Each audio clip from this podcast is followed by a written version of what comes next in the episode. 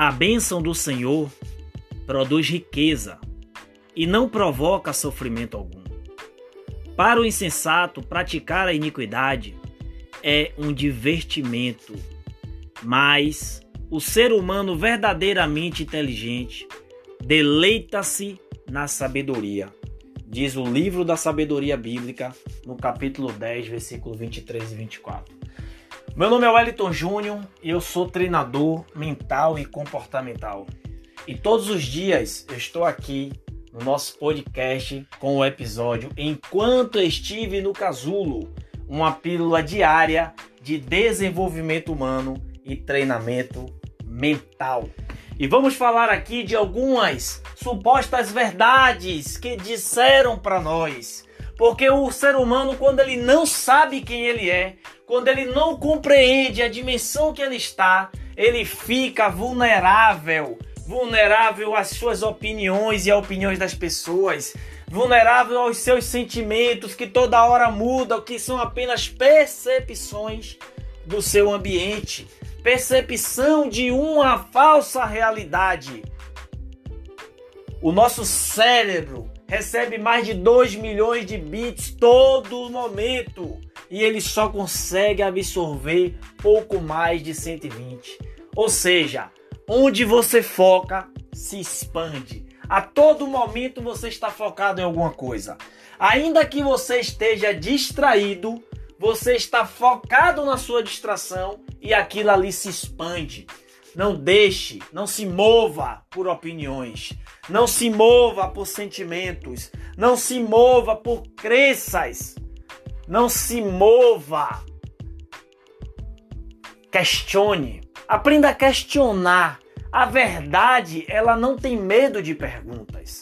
A verdade não tem medo de perguntas. Não são as opiniões que vão definir os seus resultados. Procure os especialistas. Pessoas não estão quebradas, não estão amaldiçoadas. As pessoas não nascem condenadas ao fracasso. Às vezes você não sabe e não desenvolve novas habilidades e por isso não percebe as perspectivas e o seu potencial.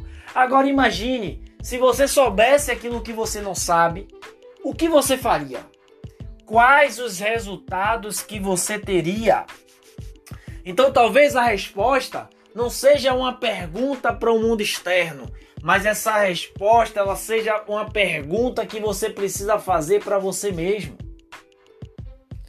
Você precisa aprender a questionar algumas falsas verdades que nos contaram, que a multidão acreditou, que a maioria acredita e começar a desenvolver seus próprios pensamentos baseado na essência de quem você é. Porque senão você não vai ter tomar direito, tomar posse daquilo que é seu, da, da verdade que está escrita sobre você, do porquê que você foi criado, de qual é a sua missão, de qual é o seu propósito. Você precisa voltar ao Criador. Você precisa voltar para dentro de si mesmo e descobrir quem você é. Porque a bênção, ela não pode trazer sofrimento, ela precisa trazer riquezas, prosperidades. Você precisa ter uma mentalidade próspera, uma mentalidade abundante, uma mentalidade de possibilidades, não uma mentalidade de escassez, uma mentalidade de limitações. Ah, eu nasci assim, você para sempre assim. Não! Você tem o poder da escolha. O seu passado não define o seu futuro. O passado é um fato, já aconteceu. Mas o seu futuro você escreve no presente. Você cria no presente. Como? Com novas decisões, com novas habilidades, com novas atitudes e um novo motivo. Com o poder da escolha. O poder de escolher. Mas você só pode ter a opção de escolher quando você está disposto a pagar o preço, o esforço necessário. Porque senão você pega o primeiro que vê, aceita a primeira resposta, você pega a primeira opinião. Não baseie a sua vida em opiniões.